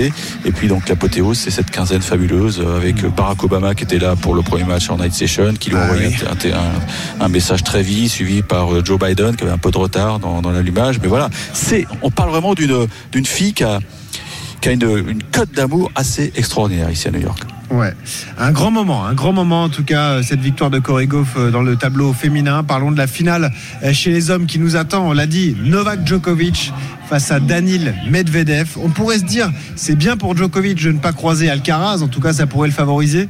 Pas forcément, Eric, si on se remémore cette finale de l'US Open 2021. Djoko était en course pour un grand chelem calendaire, gagner tous les grands chelems sur une même année. Et celui qui lui a barré la route à l'US Open, bah, c'est Danil Medvedev, justement. Ouais, je pense qu'il y avait, il y avait un, un trop plein d'émotions il, y a- il y a deux ans pour Novak Djokovic. Il voulait tellement marquer l'histoire que il s'était peut-être un peu perdu dans, dans la préparation mentale et que l'événement était peut-être trop gros pour lui et ça avait donné un, non pas un non-match, mais bon, il avait, il avait pas été au niveau auquel on l'attendait puisqu'il avait pris trois fois 6-4 et, et je pense que c'est resté dans les mémoires. Hein. Ses, larmes sur sa chaise au- lors de l'ultime changement de côté parce que il venait de se rendre compte que voilà euh, quelqu'un lui allait, lui piquer son rêve et que euh, à ce moment-là c'était sur l'écran géant et il y a une ovation incroyable de la part du public new-yorkais qui pourtant le porte pas dans son cœur hein. c'est pas le mec le plus le plus populaire ici mais voilà ils avaient été émus par par ses larmes et il avait failli, euh, il avait fait peur à Medvedev qui avait eu du mal à, à boucler cette rencontre. Donc deux ans après, il se retrouve euh, avec un Medvedev qui est en, en état de grâce, en évitation. On a vu sa, sa demi-finale face à Alcaraz, c'était un chef-d'œuvre euh, à la fois technique et tactique. Et moi, je suis vraiment impatient de voir comment comment ils vont se, se jouer ces deux-là parce que ils ont un peu le même jeu. Ils, recherchent un peu le, les, les longs rallyes, épuiser l'adversaire. Alors qu'Alcaraz c'est un garçon euh, qui cherche le coup dur, qui a beaucoup plus de variété. Donc ça peut, ça peut être très long, mon cher Benoît. Ça peut dépasser largement les minuit, 2 heures du matin, hein, puisque ça commence à 22h15. Je rappelle cette stat hallucinante en faveur de Djokovic 72 grands chelems disputés, 36 finales. Ça veut dire 50% de finales depuis le début de sa carrière quand il démarre un, un grand chelem. Mais il y a toujours ce record mythique 24 grands chelems. Margaret Court l'a fait chez les dames. Euh, Serena Williams s'est longtemps cassé les dents dessus. Elle n'a jamais réussi à égaler ce record. Est-ce que ça peut trotter dans la tête du Serbe? Est-ce que justement c'est un handicap à ton avis d'avoir tous les records en tête comme ça pour Djoko?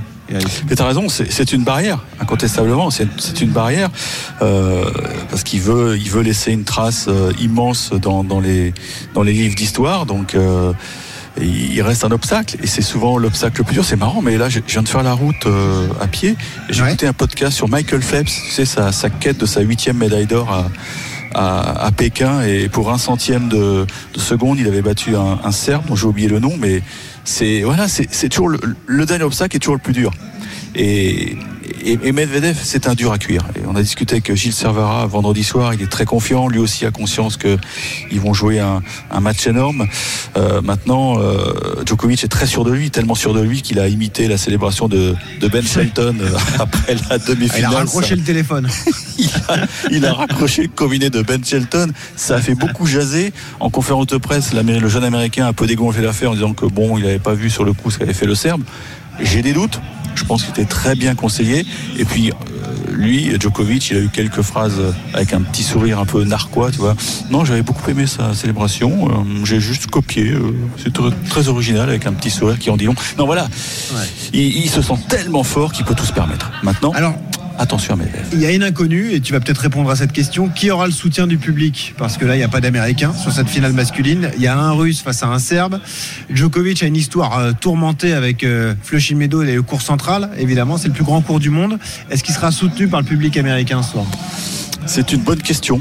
Je n'ai pas la réponse. J'ai pas la réponse et, et je me demande si euh, sa petite facétie avec euh, cette célébration euh, contre Shelton euh, va pas lui jouer des tours, peut-être.